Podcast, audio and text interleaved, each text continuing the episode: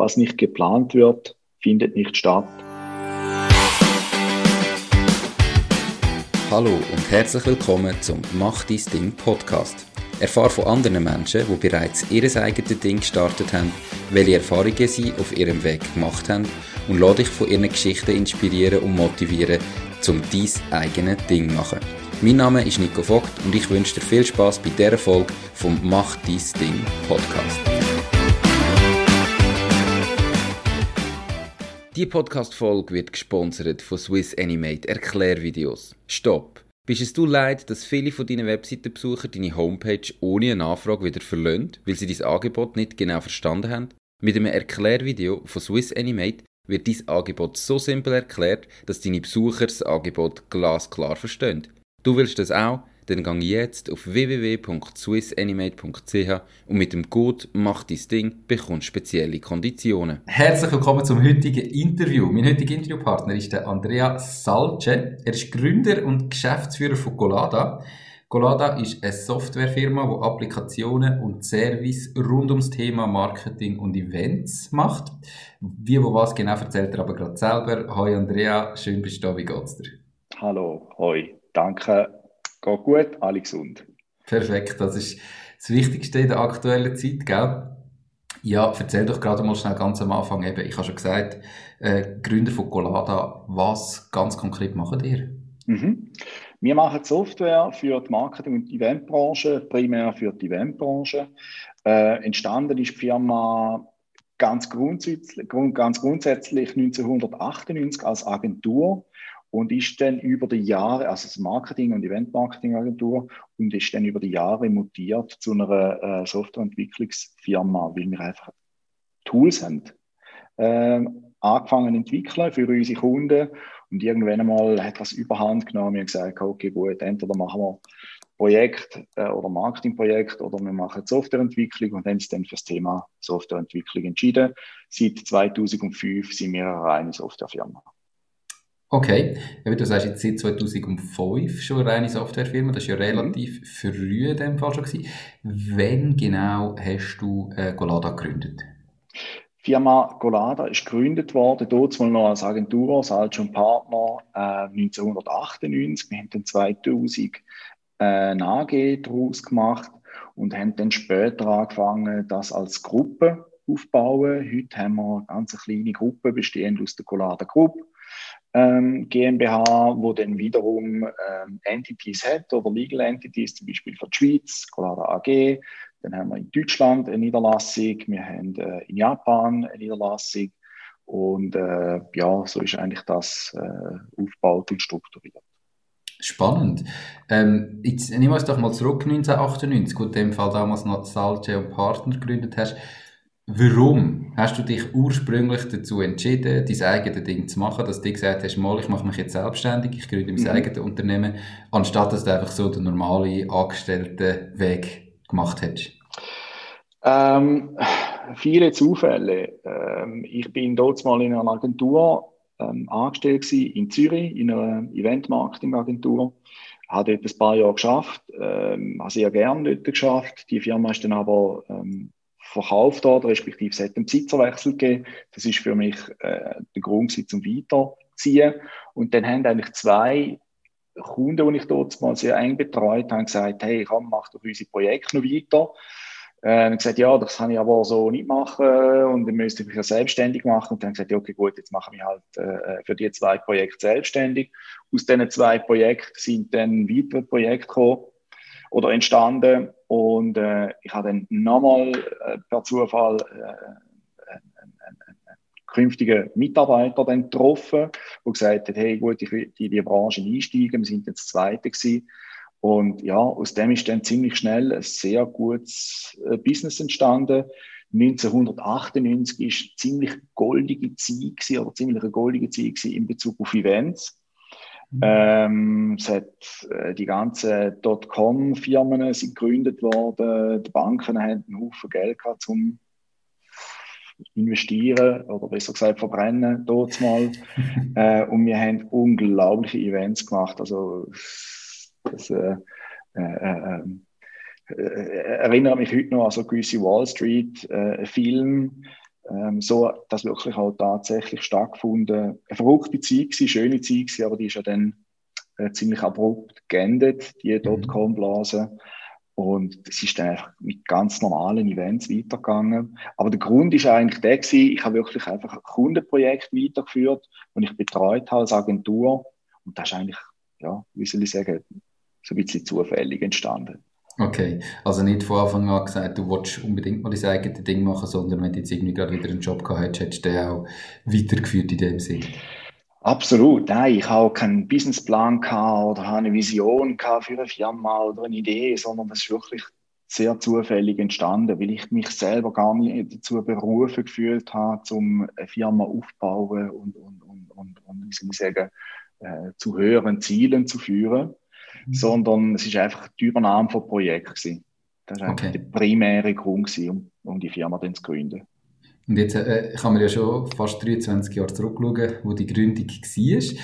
Ähm, jetzt, wenn du jetzt zurückschaust, dann, wie, wie denkst du über die Zeit damals nachher? Denkst du, wow, zum Glück habe ich das gemacht und den Schritt gewagt und bin in die Selbstständigkeit? Oder denkst du, ach, was habe ich mir da angetan? Ich wäre doch gescheiter noch mit, äh, im, im Corporate-Weg weitergegangen. Es ist wie immer. Ähm, äh, alles hat zwei Seiten. Mhm. Natürlich äh, gibt es wunderschöne Seiten in, in, in, der Selbstständigkeit. Selbstbestimmung ist natürlich eine von denen. Ähm, man hat Freiheiten, man, man, lernt aber auch auf der anderen Seite Menschen kennen, wo man wahrscheinlich als ganz normale äh, Mitarbeiter vielleicht nicht würde kennenlernen. Das ist sicher sehr, sehr positiv. Was hat als Unternehmen immer auf einem lastet, ist halt die Last des Unternehmertums. Also ich habe das ab und zu immer wieder, und vor allem jetzt in der Corona-Situation natürlich ganz extrem, ist, ist das Unternehmersein unglaublich schwierig und, und es zehrt extrem, weil es sehr viele Sachen hat, die du null kannst beeinflussen. Du kannst jetzt ja nicht mehr schaffen oder besser schaffen, um deine Probleme zu lösen. Da hast du vorher noch können, sondern du bist jetzt einfach so ein bisschen ausgeliefert. Das sind dann halt die Momente, wo du sagst, wow, wäre schön, wenn ich jetzt irgendwie irgendwo angestellt wäre, am besten keine Ahnung, beim Staat oder sonst irgendwo, wo, äh, wo ja, mhm. wo es halt jetzt vielleicht nicht, nicht ganz so hektisch ist. Äh, nicht hektisch von der Arbeit her, sondern von der Anstellungssituation her. Aber ja, es, es, es ist wie immer. Ähm, es hat zwei Seiten und ich zum Zurückschauen, es ist wie mit dem Militärdienst, oder? Äh, wenn du dort bist, ist es ein Scheiß. Ähm, wenn du zurückschaust, hat es unglaublich schöne Momente gehabt, ähm, wo du denkst, ah, ich will heute wieder gehen oder ich will das gerne nochmal erleben, ist super schön gewesen. Ähm, aber in dem Moment, wo du dort bist und, und nass und, und Hunger und was auch immer, dann ist es nicht so lässig gewesen. Aber alles hat im Rückblick oder viele Sachen haben im Rückblick ähm, eine gewisse Romantik mhm. ähm, als Unternehmertum. Aber wie gesagt, der Druck ist natürlich halt einfach da, der immer da. Ähm, Im Moment spürst du natürlich eben gerade ganz extrem mit dieser Corona-Krise. Ja, ganz klar, logisch. Ja, ich, also auch für mich sage, oder, mit der Corona-Situation, was, was mich persönlich auch oder am Unternehmertum fasziniert und das, was ich eigentlich liebe, ist die Selbstbestimmung und dass ich kann selber entscheiden, was mache ich, was mache ich nicht, mit wem mache ich es. Und mhm. das ist natürlich da, wo mich persönlich auch stark, ich sage jetzt, belastet oder nervt in dieser Zeit, ist eben, dass du das jetzt plötzlich nicht mehr kannst, weil einfach jemand dir so massive Vorschriften macht, was darfst und wie das du musst dass das einfach so absolut kontra Unternehmertum geht. Natürlich sucht man Lösungen, wie kann man damit umgehen, was kann man jetzt noch machen, in welche Richtung, aber das ist manchmal auch einfacher gesagt als gemacht. Okay, das heißt, das eine ums andere gewesen, wo du gestartet hast, hast du bereits die ersten Projekte gehabt, wo du quasi hast können übernehmen. Ähm, jetzt, was sind denn gleich am Anfang so die, die grössten Herausforderungen gewesen, und hat es vielleicht auch Sachen gegeben, die besser gelaufen sind, wie du gedacht hast, man hat immer so ein, ja, ja, selbstständig machen, dann passiert das und das. Gibt es vielleicht auch Zeug, die viel einfacher war, wie du es gedacht hast? Ja, ähm, also vom, vom, vom, Job her an sich hat sich nicht viel geändert. Ich habe einfach die Projekte dort mal, oder wir haben dort mal dann die Projekte einfach durchgezogen. Das war eigentlich unproblematisch gewesen. Wir sind zwei, ziemlich bald dann drei, vier Personen gewesen ähm, und haben eigentlich auch keine Investitionen gehabt in dem Sinn. Das war eigentlich schön gewesen. Das ist auch der große Unterschied von einem Dienstleister zu einer Softwareentwicklungsfirma oder zu einer Firma mit einem eigenen Produkt. Auch da gibt es ja verschiedene Varianten davon. Ähm, aktuell sind wir eine Firma, die ein Produkt hat. Und das heißt, es braucht Forschung, es braucht Investitionen, es braucht riesige Investitionen und immer viel, viel Zeit. Das ist dort mal anders gewesen. Wir haben einfach können Projekt um Projekt machen. Äh, es ist ein bisschen wie im Schlaraffenland gewesen, vor allem die ersten ein, zwei Jahre, wo halt einfach so viele Projekte da sind und sehr wenig Agenturen, die das haben können umsetzen. Und äh, trotzdem sind auch, wie soll ich sagen, alle mit recht wenig zufrieden gewesen. Also ich sage immer, äh, etwas Warmes zu essen und drei farbige Lampen auf der, an der Decke oben, ist, ist dort mal schon ein Event gewesen. Und, und äh, das ist heute nicht mehr so. Heute muss natürlich äh, Herrscharen von Leuten, von Profis, von Technologie äh, und, und Inszenierungen anstellen, damit die Leute sagen, wow, äh, mhm. anders geht's ja nicht mehr. Oder ist mindestens mal so gewesen vor der, vor der Pandemie. Jetzt sind vielleicht ein bisschen bescheidener geworden. Aber dort mal ist es so ziemlich unbeschwert gewesen. Das Schöne am Anfang, die Unbeschwertheit, zum können starten, loslegen, Projekt machen, abrechnen. Wir haben dort mal wirklich auch sehr gute Preise gehabt, ähm, und, oder, oder Preise bekommen. Und das ist eine schöne Zeit, sehr, sehr, sehr unbeschwert. Cool, perfekt, das ja. sind doch gut. Ähm, und gleich hat es auch noch Herausforderungen gegeben, oder in dem Moment ist wirklich alles sehr einfach gegangen? Ja, natürlich hat es Herausforderungen gegeben, weil halt ähm, vor allem, wenn du, wenn du sehr große Projekte gemacht hast für Kunden, ähm, ja, ist die Finanzierung natürlich ein Problem gewesen. Also du hast natürlich bei Events relativ schnell eine große Masse. Ähm, vor allem bei Auslandsevents musst du dann das speziell absichern und äh, entweder du findest einen Modus mit dem Kunden, dass du Vorfinanzierung vom Kunden bekommst über Kontos und so die Sachen. Ähm, gewisse Kunden haben das aber dort mal schon nicht akzeptiert und gesagt, nein, es wird am Schluss abgerechnet, du musst in Vorfinanzierung hineingehen das war eigentlich schwierig, gewesen, ähm, das Ganze zu bewältigen, auch von der finanziellen Seite her, mit diesen grossen Projekten. Aber es hat dann schlussendlich immer einen Weg gegeben. Ähm, also nicht mit Banken, das hat eigentlich nie so wirklich funktioniert. Die sind auch nie darauf angesprungen. Also jetzt mindestens in unserem Fall nicht. Aber ja, das war sicher eine Challenge gewesen. Wie finanziert okay. man so ein Projekt vor? Cool. Ähm, dann haben wir eben 2005 umgestellt, ähm, also umgestellt, euch fokussiert wirklich auf Software. Ja. Und jetzt hast du vorher gesagt, eben, ihr habt eine kleine Gruppe, ähm, in der Schweiz sind ihr tätig, in Deutschland und dann Japan. Ja. Wie kommt das zustande? Also warum Japan? Und kannst du so ein bisschen die, die, die Geschichte mitnehmen, wie das, das äh, sich so entwickelt hat, dann von dem einmal, dann zweimal mhm. Unternehmen zu, zu dem? Ja, ähm, auch da ähm, ist wenig, also von dem Produkt her ist vieles Plan gewesen. Wir haben gewusst, welche Produkte, welche Funktionen etc. Und dann wird man natürlich die grossen Projekte machen. Und wenn die grossen Projekte kommen mit internationalen Kunden, dann ist auf der einen Seite das Produkt natürlich wichtig. Das äh, wird dann auch äh, angeboten und im besten Fall auch verkauft. Aber die nächste Frage ist dann, wenn man so ein Produkt international ausrollt, wie sieht das aus, wenn ich in Asien Support brauche? Wem kann ich anrufen? Weil nach wie vor, es braucht eine Hotline, es braucht eine Möglichkeit, um irgendwie den Leuten ja, around the clock einen, einen, Service geben. Und wir haben zu dem Zeitpunkt, wo das äh, ähm, gegründet worden ist, vor drei, drei, dreieinhalb Jahren, haben wir Kunden gehabt, die gesagt haben, hey, wir, wir wollen das implementieren, wir wollen den Rollout machen, aber Voraussetzung ist internationaler Support. Und äh, dann haben wir geschaut, mein Bruder lebt seit vielen Jahren in Asien, aktuell in Hongkong. Ähm, ich habe mit ihm dann geredet, was gibt es da für Möglichkeiten. Das war nicht so einfach, gewesen, wie wir das uns vorgestellt haben. habe dann äh, auch so Traumdestinationen mir gesagt, ja, wie wäre das, wenn es Thailand etwas könntest machen, aber das hat sich dann auch ziemlich schnell äh, äh, verworfen, Singapur etc. sind Themen gewesen, bis einer von unseren Entwicklern gesagt hat, ähm, hey, ähm, ich habe Japaner in Kurat, äh, ich wandere aus auf, auf Japan. Und dann ist das zuerst mal so aus, aus Jux und Dollerei entstanden und über die Monate hinweg hat sich dann gezeigt, hey, das wäre wirklich eine Option. Ich bin dann auch äh, nach Japan gereist, haben das angeschaut, mit der Firma dort gegründet und seitdem sind wir aktiv in Japan und können von dort aus auch äh, den Support machen. Also auch da, in Italien sagt man immer, da casa nasce cosa, das heißt, aus dem einen entwickelt sich dann das nächste. Und das war da genauso. Gewesen. Wir haben eine fixe Anforderung gehabt, wir haben einen gewissen Zeitraum gehabt, um das zu lösen.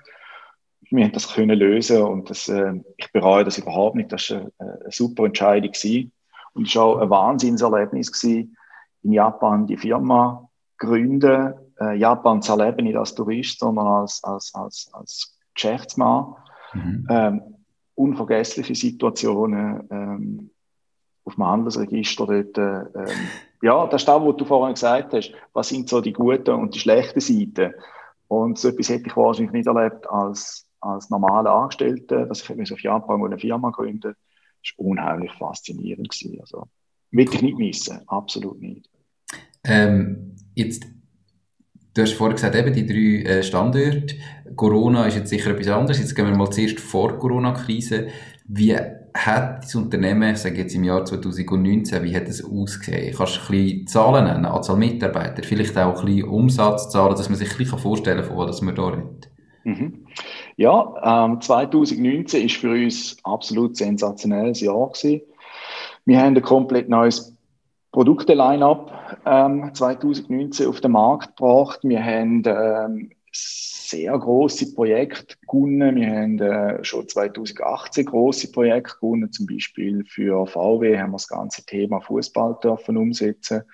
Für die EM 2020, wo jetzt die EM 2021 ist, wir haben dürfen für ähm, eine Privatbank äh, eine große Implementation äh, international Anstoß. Äh, also wirklich sehr, sehr gute Projekte und Produkte zu dem Zeitpunkt. Ähm, wir sind knapp bei, ja, wenn wir Grössenordnung bei 3 Millionen Umsatz, ein bisschen weniger als 3 Millionen Umsatz in den Gruppen gemacht hat zu dem Zeitpunkt. Und äh, das ist eigentlich für eine Firma von unserer Größe, wir sind in der Schweiz zu dem Zeitpunkt äh, 10, 11 Personen gewesen, in Deutschland 5 ähm, und in Japan 3. Und das ist eigentlich wirklich ein sehr, sehr gutes Jahr gewesen. Wir haben auch gesehen, was 2020 angeht, in welchen Bereich hinein. Ähm, ich weiß noch, ich bin ähm, im Januar ähm, noch in Asien gewesen, bin dann äh, zurückgekommen und äh, wir haben gewusst, hey, das wird gigantisch äh, mit dem, was wir in der Pipeline hinein haben. Ja, das war so Stand der Dinge gewesen bis äh, 25. Januar, äh, okay. wo ich dann das erste Mal wirklich am Flughafen war in, in, in Asien. Das war so Chinese New Year. Gewesen. Und dort habe ich das, das erste Mal gesehen am Flughafen, ja, dass äh, irgendetwas im Anflug ist.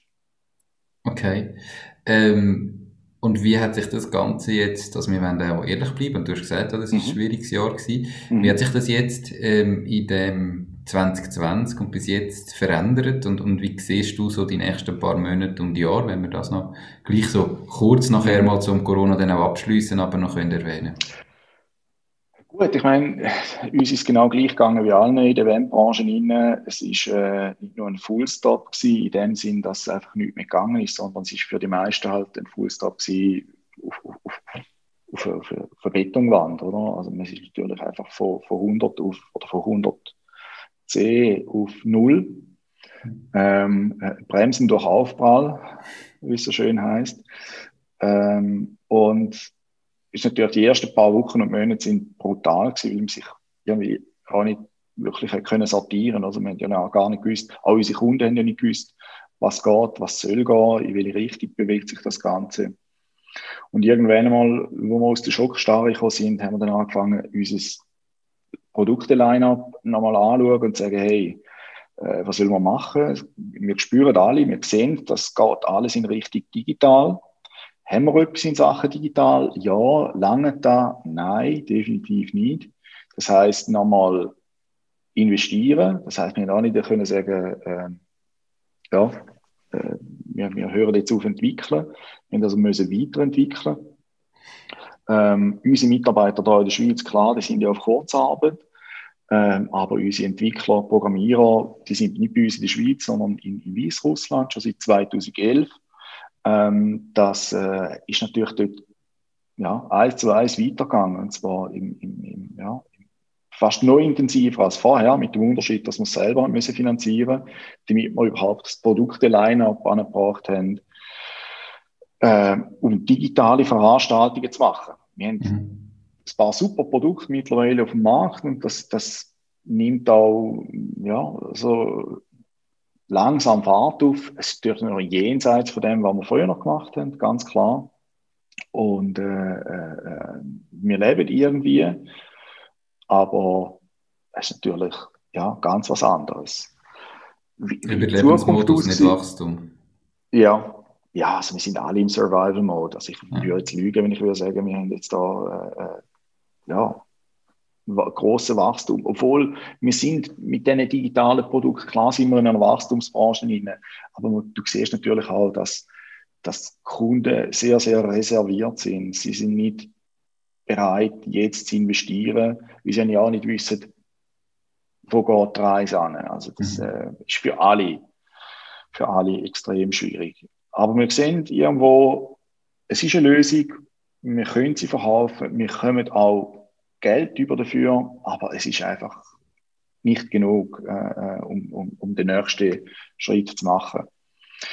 Ähm, wo die Zukunft anführt, ähm, ja, ich finde es schon mal sensationell. Da haben wir vorne im Vorgespräch schon mal darüber geredet, dass jetzt eben ein paar Sachen schon wieder aufgegangen sind. Restaurantterrassen, Fitnesszentren, Kino etc. Das ist natürlich ein Riesensprung. Hilft uns in der Eventbranche natürlich noch gar nicht. Ähm, Wenn es dort losgeht, das weiß kein Mensch. Äh, es kommt halt in der Eventbranche noch dazu, das ist nicht wie das Restaurant, machst heute auf und morgen machst du Umsatz. In der Eventbranche sind die Vorläufe halt enorm. Also es ist mhm. nichts, nichts, wenn du äh, morgen willst du ein Event organisieren, da kommt kein Mensch. Also du brauchst eine Vorlaufzeit von Monaten. Bei grossen Anlässen, zum Beispiel Sportanlässen, sind es Jahre große Ärztekongresse oder Kongresse an sich sind auch sehr lange Vorlaufzeit. Also bis unsere Branche sich wieder richtig bewegt, ja, ich weiß nicht, ob dann noch 2021 ist. Hm. Ähm, vielleicht wird das auch erst nächstes Jahr. Das wissen die Götter. Die Podcast-Episode wird gesponsert von Knows. knows.com. Der Schweizer Marktplatz für jeden Auftrag. Du findest auf nose.com einfach, sicher und zu einem fairen Preis für jede Aufgabe Menschen, die dich im privaten oder beruflichen Alltag unterstützen können. Genauso kannst du auf Nose Jobs erledigen und dein eigenes Einkommen erhöhen. Nose schenkt dir übrigens 30 Franken für deinen ersten Auftrag. Okay. Ähm, jetzt ist eben, auf der einen Seite gesagt, die Schweiz, dort haben wir Kurzarbeit. Ähm, das ist ja überall ein bisschen anders. Jetzt, wie gehst du jetzt mit dem? Also, wie gross ist der Aufwand? ähm, im Vergleich jetzt Schweiz, Deutschland, Japan. Und wie ist so die staatliche Unterstützung, wenn du kannst einen Vergleich ziehen, ähm, nur dass man mal vielleicht in Relation kann denken. Mir ist ja mit der Schweiz manchmal kann man auch nicht immer äh, super zufrieden, wie es da gelaufen ist. Es dauert teilweise sehr lang und ist sehr unverständlich ab und zu. Aber es ist, wie es ist. Wie, wie ist das im Vergleich? Hast du da irgendwo einen Vergleich? Ja, klar haben wir den. Also in Deutschland ist äh, also ähnlich wie in der Schweiz ist, ist, ist nicht ganz richtig, aber wir haben dort auch natürlich Kurzarbeit bei den Leuten, die im, im Service arbeiten. Ähm, oder respektive die Leute, die direkt äh, äh, an Events involviert sind. Das kann man vergleichen mit der Schweiz ein Stück weit. Äh, Japan haben wir gar keine Unterstützung, staatliche Unterstützung oder Kurzarbeit oder ähnliche Sachen. Wir haben das versucht zu beantragen, aber das äh, ist dort nicht so einfach gegangen, wie wir es dort, dort mal haben wollen. Mhm. Machen eigentlich von dort aus jetzt auch immer mehr Programmierarbeit oder Sachen, die wir effektiv können verkaufen können. Aber ansonsten, ja, es gibt nicht viel, wahnsinnig viel zu vergleichen. Wie gesagt, Deutschland und die Schweiz ist ähnlich. Äh, ich glaube, Deutschland kann man ein bisschen mehr über, also da in der Schweiz bis zu 80 Prozent und in, ähm, in Deutschland äh, bis zu 100 Prozent, je nachdem. Okay. Plus für die Miete kommt man etwas über und, und so lustige Sachen. Aber das ist so in etwa das. Okay, cool. Ähm, was mich jetzt noch interessiert, oder ich bin Unternehmer aus Leidenschaft. Ähm, ich bin überzeugt oder der Meinung, Unternehmertum ist die beste Lebensform, die es gibt. Aber jetzt, wie, wie funktioniert das als KMU-Unternehmer eben mit äh, 3 Millionen Umsatz, mit so einer Internationalisierung, oder? Also eben, wie sieht denn für dich so, für dich ein Tagesablauf oder ein Wochenablauf und einen Monat aus mit einem Standort in Japan, mit Entwicklern in Weißrussland, mit einem Standort in Deutschland und in der Schweiz? Wie ist das organisiert? Wie läuft das ab für dich persönlich? Mhm. Ja, wir sind, wir sind natürlich wir, wir haben verschiedene Treiber in unserer äh, Firma. Ähm, das ist nicht in anderen Firmen natürlich genau gleich, aber wir sind natürlich getrieben auf der einen Seite durch Produkt und Produktentwicklung und auf der anderen Seite durch Projekt. Oder sind so unsere zwei grossen äh, Treiber. Und wir haben eine Produkte-Roadmap, wo natürlich dann auch das ganze Marketing und Verkauf daran angegliedert ist. Man kann sagen, okay, gut, was können wir vermarkten, was können wir verkaufen, über welche Kanäle können wir verkaufen, wie können wir mit unseren Partnern zusammenarbeiten, mit unseren Kunden etc. Das ist das eine. Das ist das, wo man so ein bisschen kann planen und auf der anderen Seite ist äh, das Thema ähm, Projekte. Und Projekte ist natürlich völlig unplanbar, weil mal hast du mehr, mal hast du weniger, äh, mal ist komplexe, mal ist einfache Geschichten. Und jeder Kunde, du weißt, wie es ist, wird natürlich seine Projekte sofort und, und, und ab morgen umgesetzt. Das ist ein Teil Wartefristen von mehreren Monaten. Und wenn es dann bestellen, dann sagen sie, okay, morgen hätte ich es gern. Und das treibt dich dann auf der zweiten, auf der zweiten Schiene ähm, an. Und vom Takt her sind das so die Taktgeber. Mhm. Und was natürlich dann das Ganze äh, äh, ähm, wie soll ich sagen, nicht begleitet, aber das ganze äh, System dann treibt. Äh, und nicht nur die zwei Schienen ist dann eben, wie finanzierst du die Produktentwicklung, wo natürlich nicht finanziert wird direkt durch Kunden.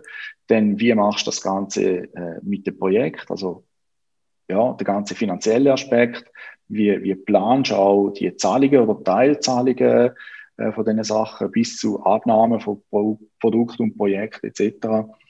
Und, und ja, genauso im gleichen Fluss ist ein, das Thema Personal und Personalplanung. Also du versuchst natürlich, äh, ich sage jetzt mal, ein bisschen außerhalb von der Corona-Zeiten, du versuchst natürlich immer und, überall zu optimieren. Das heißt, wenn du das Produkt hast, wo wiederverkaufbar ist, dann versuchst du natürlich ein bisschen mehr Gas zu geben im, im Bereich von äh, Marketing und Verkauf, oder?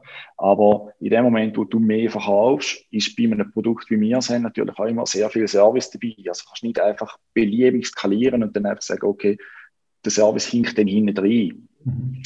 Aber Unternehmertum ist das, was, was ich immer wieder vergleiche mit dem, wo wir im Zirkus früher das Witz gesehen haben. Es hat ja mit diesen Stäbchen und diesen Tellerli, wo ich die Teller in der Luft behalten ähm, ohne dass sie runterfallen. Das ist eigentlich bei uns genau gleich. Also es ist nicht so, dass du kannst sagen, okay, Montag so bis am Freitag mhm. durchgeplant und durchgetaktet. Äh, ich weiß nicht, ob das irgendein Unternehmer wirklich kann machen kann, weil die externen Einflüsse doch sehr, sehr groß sind. Wir versuchen aber vor allem die Produktentwi äh, Produktentwicklung wirklich zu takten. Und mhm. zwar nicht nur über Tage und Wochen, sondern wirklich über Monate hinweg. Also ich weiß jetzt schon, wo wir wettet sein und was wir haben in den nächsten sechs Monaten. Ob das dann genauso eintrifft, hängt natürlich davon ab. Ja, mhm. können wir es umsetzen, können wir es entsprechend auch finanzieren, den Zeitraum rein, können wir noch neue Projekte zu etc. Okay. Und jetzt eben noch die Internationalisierung. Bist du selber regelmäßig an all diesen Standorten, also bei den Entwicklern zu Weißrussland und Japan und reist da regelmäßig hin und her? Ja. Oder ist das wirklich, okay? Nein, ganz klar. Also äh, das braucht das äh, kannst du dir selber vorstellen, wenn du jetzt irgendwie nur für so ein Phantom schaffst, wo, wo du vielleicht da online siehst, äh, findest du nicht so gut. Und Weißrussland ist für uns ein ganz wichtiger Standort. Äh, wir haben dort dann mittlerweile auch die ähm, Colada Technologies als Firma äh, können aufsetzen. Ähm, ja, du musst reisen das ist natürlich auch wieder ein, so, so ein faszinierender Teil vom, vom Beruf.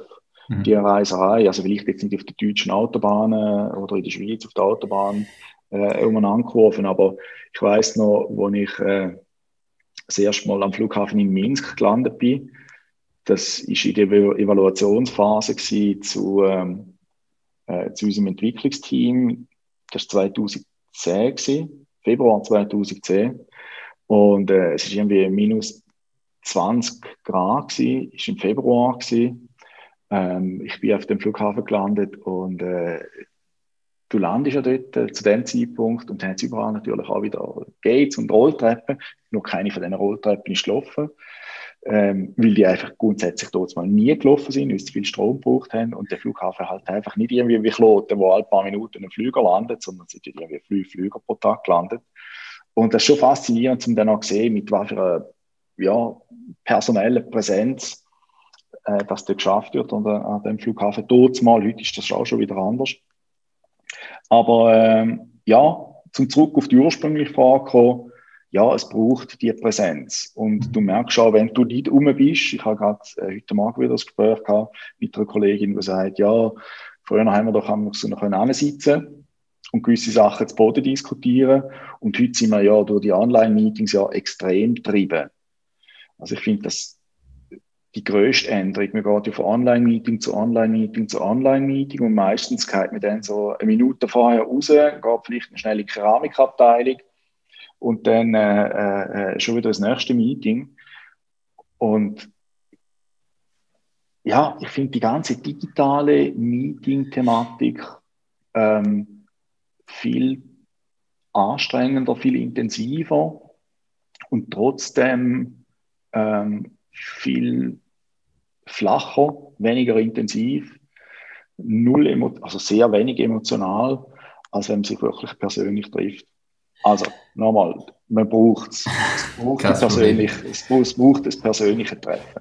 Okay. Und darum bin ich auch der Überzeugung, dass die Eventbranche, äh, äh, obwohl sie zurzeit tot ist, äh, die wird es auch in Zukunft geben. Und viele Leute sagen, die Messebranche wird es nicht mehr geben ich bin davon überzeugt, dass die Messebranche wieder wird gehen, weil wir brauchen da. Wir Menschen brauchen da. Es geht gar nicht anders.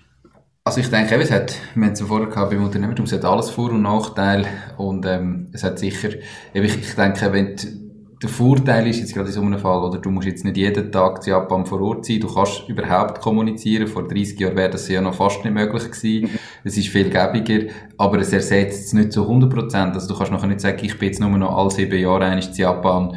Nein. Das ist sicher dann, da geht sicher dann einiges verloren.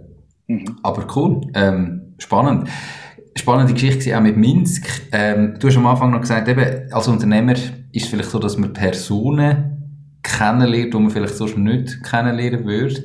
Hast du irgendwie ein Beispiel oder so von, von so einer ganz, ganz spannenden Person, die man vielleicht auch noch kennt, die du kennengelernt hast, die du wahrscheinlich als Angestellte nie getroffen hättest? Ja gut, das ist natürlich allgemein in der Eventbranche ähm, so, dass wenn man für Kunden etwas organisiert, ähm, versucht man natürlich immer gute Speaker anzubringen, man versucht äh, äh, ja, VIPs anzubringen, wo, wo mit einem dann äh, ähm, ja, den Abend bestreitet und einen unvergesslichen Abend dann äh, generiert. Und äh, jetzt vielleicht nicht ein konkretes Ding, aber wir haben für, eine, für einen Uhrenhersteller ähm, Veranstaltungen dürfen umsetzen mit unserer, mit unserer Lösung. Und wenn du dann irgendwann mal so die Hollywood-Stars vor dir siehst, ähm, die laufen am Check-in vorbei und, und, und äh, sind dann irgendwie zwei Meter vor dir und dann denkst du, okay, gut, das sind ja auch Menschen aus Fleisch und Blut. Und bis jetzt hast du sie wirklich nur im Fernsehen gesehen oder auf, auf Film gesehen, äh, im Kino. Und ja, das begegnet dir immer wieder. Mhm. Schweizer Prominenz, lokale Prominenz, äh, äh, internationale Prominenz. Du hast jetzt vielleicht nicht gerade unbedingt immer einen persönlichen Kontakt zu denen. Wir sowieso nicht, wir sind ja nur so ein kleiner Dienstleister, aber du hast doch Zugang zu ganz anderen, zu äh, ganz anderen Menschen als, als ich sage jetzt mal, bei einem klassischen Office-Job oder, oder auch immer. Cool. Spannend, definitiv. Die Podcast-Folge wird gesponsert von der Relay-App. Du musst selber wissen, ob du in Bitcoin investieren willst, aber wenn du es machst, dann mach es mit der Schweizer Relay-App. Mit der Relay-App kannst du nämlich in nur einer Minute und ohne Registrierung in Bitcoin investieren. Auch Sparpläne sind möglich. Mit dem Code «Mach dein Ding» sparst sogar noch 0,5% Gebühren. Also lad jetzt die Relay-App direkt auf dein Handy. Mehr Informationen findest du in den Show Notes. Du hast gesagt, 1998, wo du dich selbstständig gemacht hast, nehmen wir wieder einen Schritt retour, ähm, bist du quasi hast den Job wechseln und dann hast du die zwei Projekte anfangen Hast du jetzt zu dem Zeitpunkt irgendwie eine Ahnung gehabt, weißt, von Buchhaltung, vom Rechtssystem, wie das so eine Gründung überhaupt funktioniert, auf was man da alles muss achten als Selbstständiger oder als Unternehmer? Hast du das Vorwissen gehabt oder bist du einfach reingerutscht, weil du gesagt hast, also dann mache ich mich jetzt selbstständig, weil ich gerade schon zwei Kunden habe? Nein, also ich habe schon ein gewisses Vorwissen gehabt, auch durch äh, die Ausbildung in der, in der, in der Schule, das eine.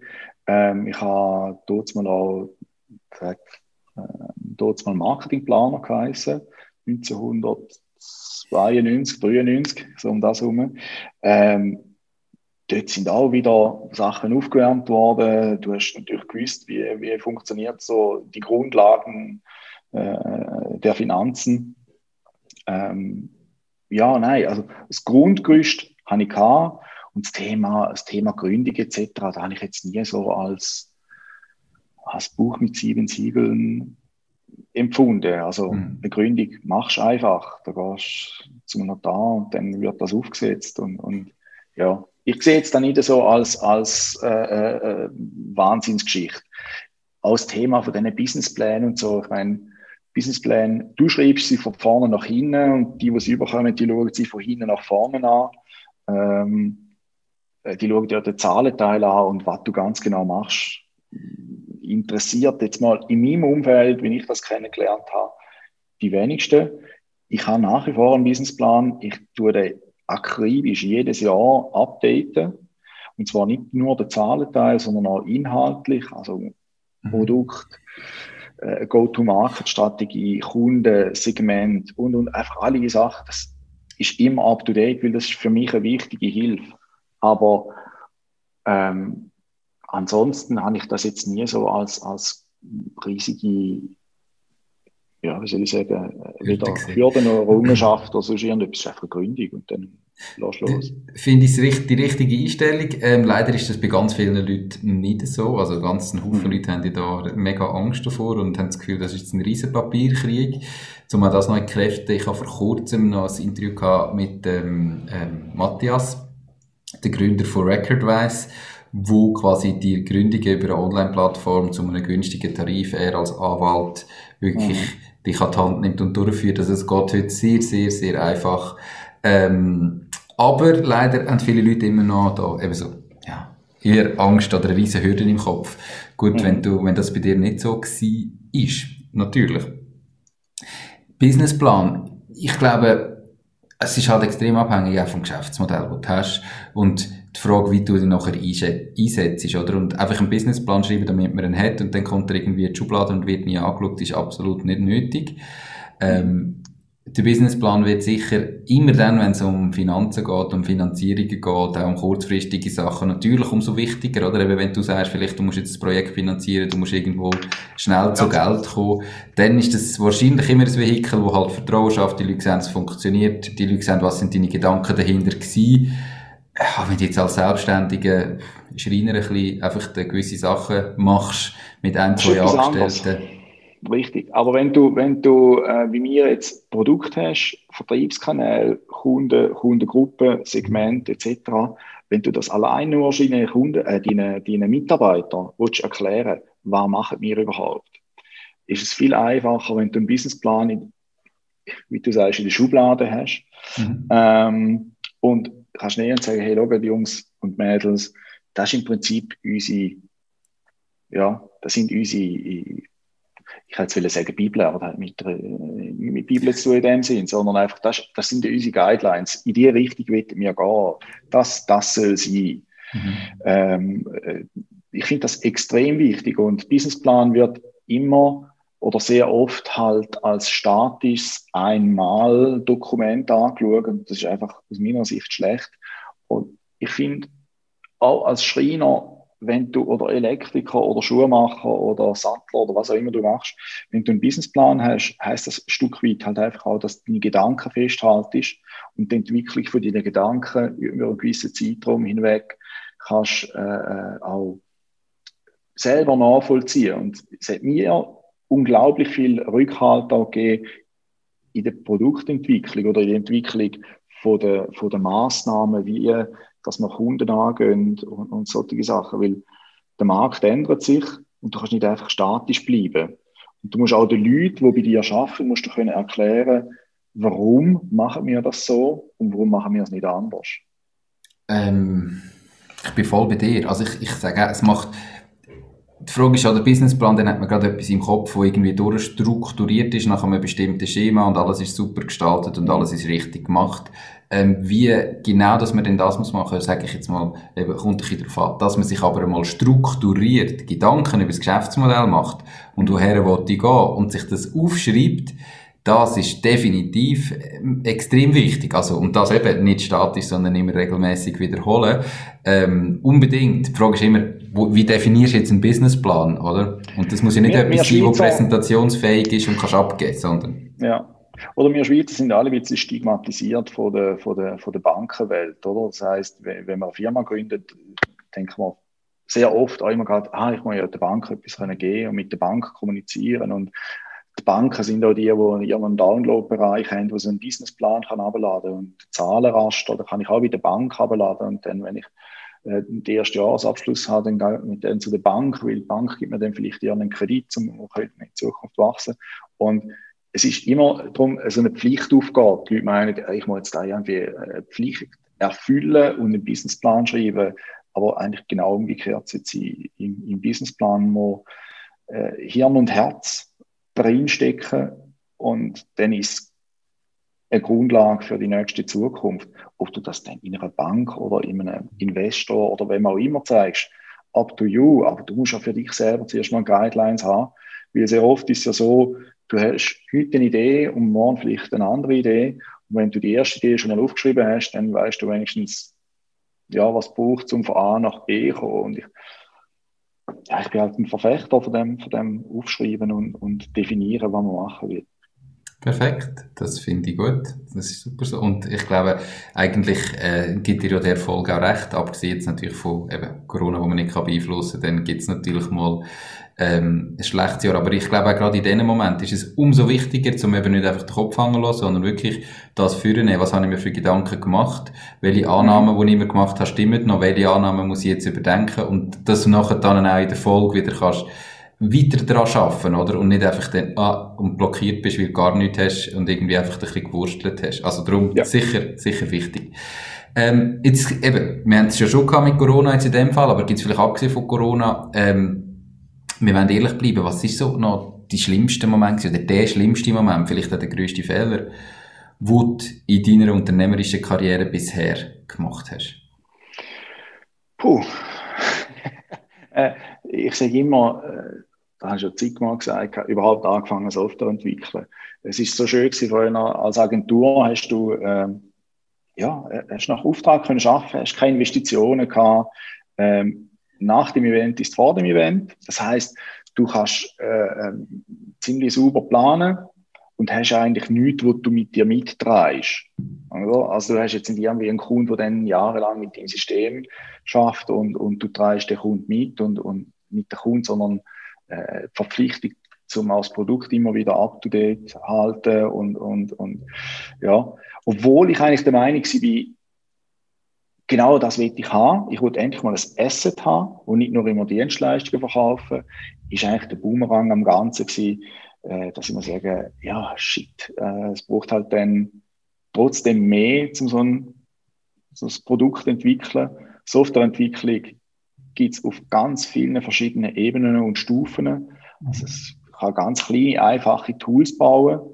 Oder man kann wirklich so Enterprise-Lösungen bauen, wie wir jetzt für unsere Kunden zum Teil aufbauen das sind riesige Geschichten. Also, es ist nicht, nicht mein, mein Fehler, aber das ist so der Moment gewesen, wo ich muss sagen, da hat sich unheimlich viel für, für die Zukunft dann äh, äh entschieden. und wenn ich nochmal zurück bin ich nicht ganz sicher, ob ich nochmal den Weg bestreiten und sagen, ja, weg vom Agenturbusiness in die Produkt- und Softwareentwicklung. Okay. Ähm, spannend. Hat es dann auch mal den Moment gegeben, wo du jetzt wirklich so kurz vor dem, äh, davor gewesen wärst, um sagen, hey, okay, ich habe es jetzt mal probiert mit der Selbstständigkeit, aber ähm, jetzt lassen wir das Ganze sein und ich gehe wieder zurück als Angestellter arbeiten. Oder hat es den Moment nie gegeben? Ähm, äh, wie soll ich sagen, inhaltlich, vom Job her, vom, von der Aufgabe, nie. Ehrlich nicht. Ich mache ich mach meinen Job unheimlich gern. Ich habe das Gefühl, wir haben super Produkt und wir haben ein wahnsinnig gutes Team. Ähm, auf der anderen Seite, wenn der Druck, und es ist am meisten der finanzielle Druck, den du als, als Unternehmer hast, wenn der Druck so groß ist, dass, dass es ja, äh, dann auch das Private überschlägt, weil logisch hast du natürlich auch private Geschichten drin in so einem, in so einem Konstrukt drin. Das ist schon da, war, war extrem ja, schwierig ist zum Handeln und dir, wenn man sagt, hey, weißt du ich gehe irgendwo an einen Schalter und empfange, sobald jemand kommt und sagt, ich hätte gerne etwas, dann gebe ich dem da und dann nachher sitze ich wieder an und mache einfach meinen, meinen Job, was man gerne. Ähm, aber das ist wie, ja, wie viele andere Sachen auch. Das ist, äh, ich sage dem so wishful thinking. Die Realität am Schluss sieht immer wieder anders aus. Aber vom Job her, wie gesagt, nein. Von der Belastung, nicht von der Arbeitsbelastung, von der Stunde her, das ist überhaupt nicht das Thema. Aber ähm, vom, vom Druck, mhm. manchmal können Druck abgeben und irgendwie einfach mal sagen, hey, jetzt einfach mal zwei, drei Monate laufen lassen. Das wäre das wär schon sehr schön. Ähm, was ist denn das, was dich trotzdem immer wieder dabei behaltet, also dass du es dann nicht effektiv machst, oder? Ich meine, warum mhm. hast du denn jedes Mal gleich wieder gesagt, mal, wir machen weiter, nein, ich bin auf dem richtigen Weg, nein, das ist schon gut, ich muss jetzt mit dem umgehen. Was ist denn das, was dich da dran festhalten lässt? Also, erstmal ganz sicher eine Zusammenarbeit mit meinen, mit meinen Arbeitskollegen, die ich da habe. Wir haben ein fantastisches Team, wir haben, äh, ja, über die Jahre hinweg äh, so ein, so ein blindes Vertrauen, sehr gute Kommunikation. Die meisten sind schon ewig und zurück dabei. Und äh, wir haben immer noch das, das, wie soll ich sagen, trotz im fortgeschrittenen Alter immer noch der, der, der, der, der, der Jugendforscht-Gedanke. Also das heißt, wir haben, wir haben immer noch Ideen, wir wissen immer noch, wann wir wollen entwickeln, wir wissen immer noch, wo wir wollen Wir haben Ideen für ganz neue Ansätze. Ähm, und jedes Mal, wenn du dann so ein kleines Baby dann auch gebärst, dann hast du eine riesige Freude. Also es macht unheimlich Spaß. Ich kann mir vorstellen, dass wenn ich, keine Ahnung, ich sage jetzt einfach mal etwas, ein Küchenbauer eine Küche baut und die dann anschaut und sagt, da habe ich etwas Schönes geschaffen. Oder ein Maler, der etwas gemalt hat und dann einen Schritt zurück macht und sagt, okay, es ist ein Haufen Arbeit gewesen, Platz Sweat Tears, aber das Resultat ist wirklich cool. Und das ist eigentlich da.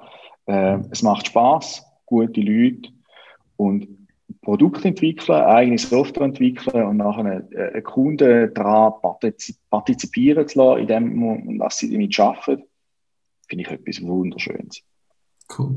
Perfekt, das ist ja gut. Dann kommen wir nämlich auch gerade wieder zu der positiven Seite. Ähm, Hat es denn den, sorry, den beste Moment gegeben, wo du jetzt irgendwie zurückdenkst und sagst, hey, das ist wirklich Hammer gewesen. Du hast vorher einmal die Geschichte mit Minsk erzählt oder auch wie es in Japan war. Was ist so der Moment gewesen, wo du am, am liebsten zurückschaust und sagst, hey, mhm. nur schon wegen dem hat sich das alles gelohnt? Ähm, es ist nicht der Moment, sondern es sind die Momente, wo du viel Zeit investierst, zum, zum Menschen deine Vision von deinen Produkten und von deinen Services zu erklären vor allem bei größeren, komplexeren Sachen. Und äh, du bist irgendwie in einer Auswahl mit anderen Anbietern und ein Kunde entscheidet sich für dich. Und das, das finde ich jetzt immer so ein schönes Glücksgefühl, wenn die Leute dann sagen, hey, wow, das ist die richtige Lösung. Oder wenn nach einer Veranstaltung ähm, die Leute zu dir kommen und, und, und, und dir schreiben, hey, danke vielmals, das ist einfach gut gewesen, schön haben wir mit euch können zusammenarbeiten. Das sind schon die Glücksmomente, wo man sagen, wow, mhm. wenn du einen grossen Pitch gönnst, ich weiß noch, wo wir, wo wir die Entscheidung ähm, bekommen haben für das, äh, das Fußballprojekt vor zwei Jahren, zweieinhalb Jahren. Das war eine weltweite Ausschreibung und da haben alle grossen Anbieter haben natürlich eingereicht. Und wir haben von Anfang an gewusst, wir haben keine Chance, aber wir probieren es trotzdem. Und das hat es umso spannender gemacht. Wir sind dann äh, durch alle Runden durchgekommen, sind dann präsentieren nach Deutschland und, und haben auch dort mal ein gutes Gefühl gehabt. Wir haben gewusst, so eine kleine Bude wie mir kommt das nie über. Und dann haben wir es bekommen. Und der Moment, wo, wo du ja, die, die Nachricht überkommst, das ist natürlich schon euphorisierend. Das, mhm. äh, das, ist schon, das ist schon geil. Also ich kann es nicht anders sagen. Es ist wirklich super, sensationell. Natürlich ja. muss dann nachher noch immer wieder umsetzen und alles, aber der Moment, wo die Leute sagen, hey, in einem langen, intensiven Auswahlverfahren haben wir uns für euch entschieden, da muss ich sagen, das ist, das ist cool. Cool, gratuliere. Ähm, jetzt ist dann halt nur, jetzt ist dann halt im 21 anstatt im 20. Ähm, Vielleicht im 21. Ich bin jetzt nicht ganz sicher, ob die EM wirklich durchgeführt wird. Also, wir hoffen es jetzt who mal. Knows, ja. Genau. Wenn jetzt noch nochmal starten heute, ähm, abgesehen davon vielleicht nicht mehr Software zu entwickeln, was, ja. was wäre noch da, so zuerst noch würdest anders machen? So, also jetzt so, etwas Grosses vielleicht, du sagst, das würde ich heute nicht mehr so machen. Mhm. Ähm, ich, bin, ich bin Teamworker. Und, und was ich jetzt würde machen, ich würde versuchen, ähm, von Anfang an ähm, die Firma auf breitere, auf breitere Beine zu stellen. Also ich habe immer den Gedanken gehabt, ja, wenn du es selber machst, dann kannst du es selber kontrollieren. Und äh, ich habe vielleicht dort mal in dieser Illusion auch gelebt, wenn du es selber machst, dann ähm, ja, hast auch mehr für dich, wenn es gut läuft und so. Und über die Jahre hinweg muss ich sagen, nein, das, das ist ein völlig falscher Ansatz. Also lieber starten in einem Team zwei, drei, vier Leute oder auch mehr und sagen, hey, wir müssen es versuchen nach einem amerikanischen Prinzip und sagen, Vollgas, ein definierter Zeitraum, ein paar Leute zusammen, die einfach ihr Wissen, ihre, ihre Energie zusammen legen, in einen Topf hineinschmeißen und einfach Vollgas geben. Wir haben immer gesagt, oder uns hat man immer gesagt, ja, weißt langsam und nicht zu schnell und oder das ist wie wenn du irgendwie einen Investitionsantrag machst bei einer Bank oder so, sagen sie ja, ähm, es ist ja nie richtig, oder? Wenn du moderat bist, dann sagen sie, ja, das ist natürlich ein bisschen defensiv. Wenn du irgendwo einen Hockeystick drin hast, dann sagen sie, oh, du bist ein Träumer. Und ähm, ich, ich würde ich würde es wirklich auf, auf mehr, mehr Köpfe verteilen, mehr Fachleute in jeder Position haben, so ein Finanzer, ein Technologiemensch, ein Marketer und so weiter und dann Vollgas geben und nicht versuchen, im Klein-Klein, Schritt für Schritt, Jahr für Jahr besser werden. Ähm, ja, okay. schneller zu dem Zeitpunkt kommen, wo du sagst, hey, Sieg oder Sarg. Also das, das äh, mehr so das amerikanische System, weil wenn du äh, schaust, wie die funktionieren oder mit der, in der Gründerszene, die fahren ja mit, mit, mit Vollgas jeweils auf ihre, auf ihre äh, Finanzierungsschritt äh, ähm, los und äh, die haben wirklich bis zum letzten Tag Vollgas und wenn sie Finanzierung nicht überkommt, dann müssen einfach alle gehen, oder? Das ja. ist einfach die sagen dann nicht, ja, sechs Monate vorher sagen sie, ja, langsam geht unser Geld aus, wir fangen an zu sparen. Sondern nein, die sagen, egal, machen nächste Woche irgendwo äh, etwas anderes auf, ein neues Projekt, eine andere Idee. Ist natürlich ganz, ganz ein anderer Mindset, ja, definitiv. Ja, ähm, ganz anders. Absolut. Ähm, aber spannend, spannend, dass du es ähm, vielleicht so würdest machen. Und mhm es geht einfach enorm lang. Also wenn ich denke, wie viele Jahre, dass wir jetzt schon entwickelt, mit zum Teil sehr großen Teams und wie viel Zeit das es braucht und wie viel mhm. Geld das es braucht zum Produkt entwickeln und wie schwierig das nachher ist, um für 19 oder für 190 Euro dann ein Produkt pro Monat zu verkaufen und die Leute dann sagen, ja, Also wir haben ja zum Teil Leute, die uns schreiben und sagen, kostet Ihre Dienstleistung etwas, oder? Wir sind ja in dieser gratis Google-Welt, oder? Ja. Wo ich einfach gratis kann googlen, ich kann gratis YouTube schauen, ich kann gratis auf Facebook gehen. Und bis die Leute dann checken, dass, ja, in den Sachen, wo sie gratis konsumieren, dass sie ja dort das Produkt sind, äh, bis die Leute das dann checken haben, ist halt dann schon Sport. Aber, aber äh, äh, ja, es ist ganz ein schwieriger Markt. Es ist ein enorm schwieriger Markt. Okay. Ja. Okay, spannend. Gut. Wir sind schon bald, bald am Ende vom Interview. Wir sind ja schon über 50 Minuten wieder dran. Ähm, hast du ein Lieblingszitat? Und falls ja, warum genau das?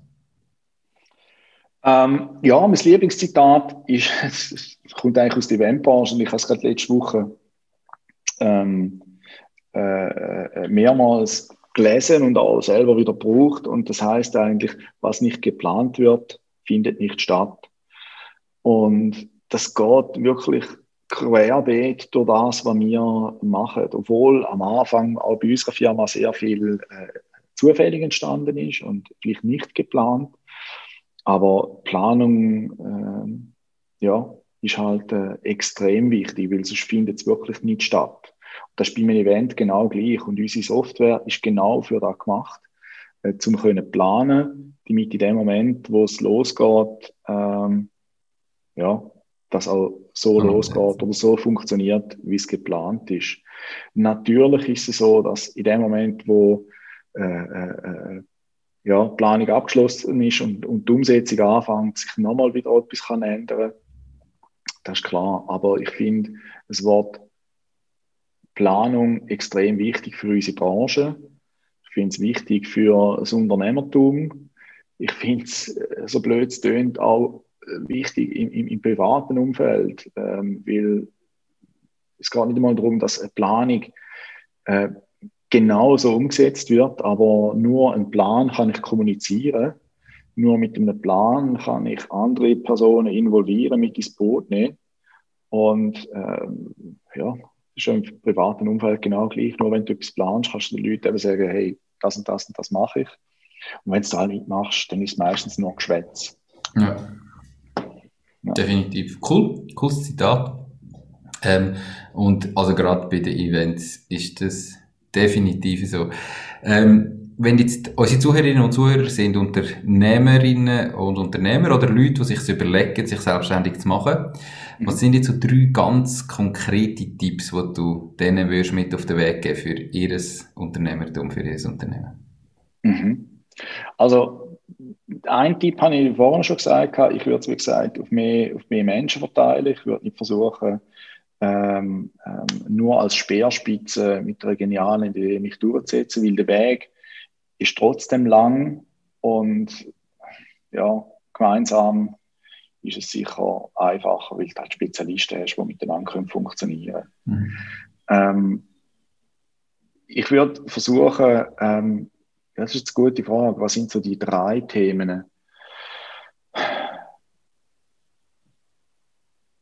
Ja, ich würde wirklich versuchen, eine, eine, eine, schnelle Umsetzung zu finden, weil das ist so der Punkt, wo, wo ich halt sehe, ähm, der Markt entwickelt sich schnell. Also wir haben äh, ständig Präsentationen Tag für Tag von irgendwelchen Technologiefirmen, wo wieder neue Handys, neue Auto, Elektroauto und und und und. Und das, das Time to Market, das ist einfach extrem wichtig. Ich rede jetzt vielleicht nur für unsere Branche, für die Technologiebranche. Ähm, ist vielleicht jetzt bei einer, bei einer Schreinerei oder bei einem Handwerk ein bisschen anders. Aber bei uns ist es einfach extrem wichtig, dass du schnell bist. Und schnell heißt halt einfach, du musst können sauber finanzieren.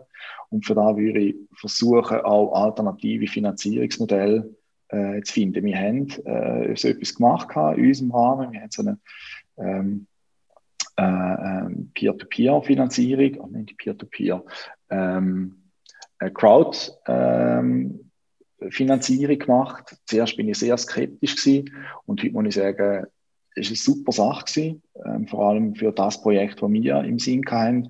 Also nicht versuchen, äh, äh, den angestammten Weg einfach durchzuboxen und zu sagen, so habe ich es gelernt in der Schule, sondern offen sein für Neues und wirklich mit offenen Augen äh, durch die Weltschicht gehen und eben auch so moderne Vehikel wie eben so Crowdlending, Crowdfinanzierung, äh, mhm. finde ich ein super gutes Tool. Also die drei Sachen. Okay, die drei Sachen. Mehr Menschen, ja. Ähm, schnelle Umsetzung und out of the box denken, nicht, nicht in den vorgefahrenen Spuren. Ja. Cool. Perfekt, drei super Tipps. Ich glaube, gerade bei der schnellen Umsetzung ist es wahrscheinlich in der Technologie ja auch noch so, dass das das ist, was du eben als kleineres Unternehmen noch als Wettbewerbsvorteil natürlich auch hast, oder dass du eben schneller kannst sein, weder wenn es mal ein Grosskonzern mit Tausenden von Mitarbeitern ist, wo über x Hierarchiestufen muss eine Entscheidung fällen irgendwann, ähm, sicher immer schwieriger wird, wie wenn ein kleineres Team hast, wo du noch schnell kannst zum Entscheid kommen. Ja. Gibt es Bücher, die dich jetzt in deinem Leben weitergebracht haben, wo du unseren Zuhörerinnen und Zuhörern würdest empfehlen, dass sie das vielleicht mal sollten lesen? Ähm, ähm, äh, ich habe keine Ahnung, gefühlt hunderte von Büchern äh, schon konsumiert, vor allem mhm. im Bereich Marketing und Verkauf. Ähm, und es gibt aber echt keins, wo ich muss sagen, also jetzt mich persönlich, wo mich persönlich jetzt getroffen hat, und ich muss sagen, hey, wenn du das Buch gelesen hast, dann, dann äh, ja, bist du echt einen Schritt weiter. Ähm, vor allem im Bereich, im Bereich Verkauf, ähm, Verkauf und Marketing gibt es so viele Propheten, wo dann liest die Bücher und denkst, aber hey, ich, ich, ich habe nicht das Gefühl, dass der wirklich selber schon äh, genau in meiner Position, in meiner Rolle war. Und ja, nein, also ich habe wenig effektiv aus der Literatur rausgezogen, was mich persönlich immer inspiriert hat, ähm, und zwar seit ewigen Zeiten. Ich habe mir gesagt, wenn ich eine Inspiration suche und ein bisschen ja, äh, äh in die Richtung denke, schaue da die ganz alten Videos an von Steve Jobs, wenn er auf der Bühne ähm, ja, Kundenreaktionen aufgenommen hat und weiterverarbeitet hat seine Visionen, seine Ideen, die er hatte, dort mal schon. Äh, klar muss man nicht alles eins zu eins versuchen für seine Firma umzusetzen, aber ich finde das unheimlich gut, wann er, wann er äh, dort mal ja, schon präsentiert hat, die Visionen, die er hatte mit seinen Produkten. Das habe ich immer sehr, sehr gut gefunden. Spannend. Ähm, also cool, aber jetzt dann die Frage, wenn du sagst, du hast schon hunderte Bücher gelesen, obwohl keins am Schluss, äh, jetzt du siehst, wow, krass. Warum denn gleich immer nochmal eins gelesen und nochmal eins gelesen? Also was ist denn das, dass du trotzdem weitermachst? Dann könntest du ja sagen, hey, ich höre auf lesen, ist ja eben nichts. Also, warum lese ich denn trotzdem immer wieder weiter? Na, ja, ganz genau. Also eigentlich aus dem, wirklich aus dem, aus dem Weiterbildungs- und aus dem, aus dem Gedanken aus. Also es gibt also Bücher zum Beispiel im Verkauf, äh, äh, nicht Farming, sondern Hunting oder Hunting anstatt Farming. Äh, wie, wie, wie soll ich meinen Verkauf organisieren, wie, soll meine Vertriebsorganisation äh, äh, funktionieren. Und dann liest du da ähm, ähm, und musst sagen, okay, gut, was kann ich von dem irgendwie nehmen und umsetzen? Und dann liest ich vielleicht zwei oder drei Bücher zum genau dem Thema, wie kann ich jetzt in, in hochdiversifizierte Märkte in, in ein Sales-Team aufbauen oder ja, das versuchst du dann irgendwie umzusetzen äh, Schritt für Schritt, aber du kannst jetzt nicht einfach sagen, okay, Aha. das Buch ist jetzt immer wieder im Thema von der Bibel, äh, äh, nach dem lebe ich und funktioniere ich jetzt. Es ist einfach interessant, zum, zum sehen, was die, die äh, Personen schreiben, aber es ist jetzt nichts, irgendwie, wo ich muss sagen, wow, das, das hat mich jetzt total geflasht. Okay, außer Präsentationen von Steve Jobs. Perfekt. Ja, aber ich, ich finde es einfach interessant. Ich finde es wirklich sehr, sehr interessant, vor allem, wenn er noch ganz jung war. Äh, und, und äh, wenn er den Leuten erklärt, und das ist für mich einer der ganz wichtigen Sätze, ähm, man sollte Produkt von der Customer Experience nach hinten entwickeln und nicht von der Technologie nach vorne. Das ist ein Satz, den ich unglaublich wichtig finde, weil ähm, wenn du mit, mit Informatiker oder, Programmierer zu tun hast, die sagen immer, was ist denn die technische Anforderung? Wie ist denn die technische Umsetzung? Wie ist denn Technologie? Wie ist, und wir sagen, who cares? Du musst wirklich von der User Experience nach hinten denken. Und so mhm. haben sie dann schlussendlich auch die ganz großen Produkte, die sind von vorne nach hinten gedacht und nicht so, wie man es eigentlich in der Schule oder der Uni lernt. Technologie, Pflichtenheft, Definition, abschreiben und, und, und. Das ist ein großer, großer Haufen äh, äh, an Daten und Informationen. Ähm, aber äh, es verkauft kein Produkt. Da, wo Produkt verkauft, ist wirklich Customer Experience. Schaust mal das iPhone an, wie viele Handbücher gibt es am iPhone? Nicht so wahnsinnig viel. Und darum, ja. Es einfach so klar sein. Es einfach einfach ist. Perfekt. Ja. Andrea, wir sind am Ende vom Interview. Danke viel, viel mal ähm, für das spannende Interview, für deine Geschichte, auch fürs äh, Teilen von diesen eben nicht so schönen Situationen. Das ist mir extrem wichtig, dass man ehrlich bleibt und nicht immer nur das Goldige vom Himmel verspricht. Wenn jetzt jemand gesagt hat, Andrea ist ein äh, cooler Typ, ich möchte mich gerne mal mit ihm vernetzen, ich muss vielleicht auch mal ein Event organisieren und so weiter. Wie und wo kann man dich am besten erreichen? Ähm, am einfachsten entweder Kontakt auf unsere Webseite golada.info oder über LinkedIn einfach anklicken, sagen, hey, ich habe das Video gesehen, lass uns vernetzen und dann von dort aus äh, weiter schauen. Aber ich bin gut erreichbar. Perfekt, super. Ähm, Andrea, hast du alles gesagt, was du loswerden oder gibt es irgendetwas, was du jetzt den Zuhörerinnen und Zuhörern nochmal als Schlusssatz mit auf den Weg geben äh, ich habe, glaube eigentlich alles gesagt. Ich, ich wünsche einfach allen, die ähm, eine Firma wollen starten ähm, alles Gute. Ich, wie gesagt, ich würde nicht mehr zurück. Ähm, es ist eine coole Entscheidung. Probieren es, machen es. Ähm, es lohnt sich auf jeden Fall. Äh, es ist eine coole Erfahrung. Perfekt, das ist das Schlusswort. Danke viel, viel mal und ich okay. wünsche dir noch ganz einen schönen Tag. Alles klar, danke vielmals. Alles Tschüss, gut. ciao. Ciao, Andrea. Das war es auch schon mit dieser Podcast-Folge. Ich bedanke mich ganz herzlich fürs Zuhören. Ich würde mich außerdem extrem freuen, wenn du auf meine Webseite www.mach-dies-ding.ch wirst gehen und dich dort in mein Newsletter einträgst. Damit kann ich dich über neue Folgen und Themen, die dir helfen, dein eigenes Ding zu starten, informieren. Nochmal danke vielmals fürs Zuhören und bis zur nächsten Folge vom Mach dies Ding Podcast. In dem Sinn, alles Gute und bis dann, dein Nico.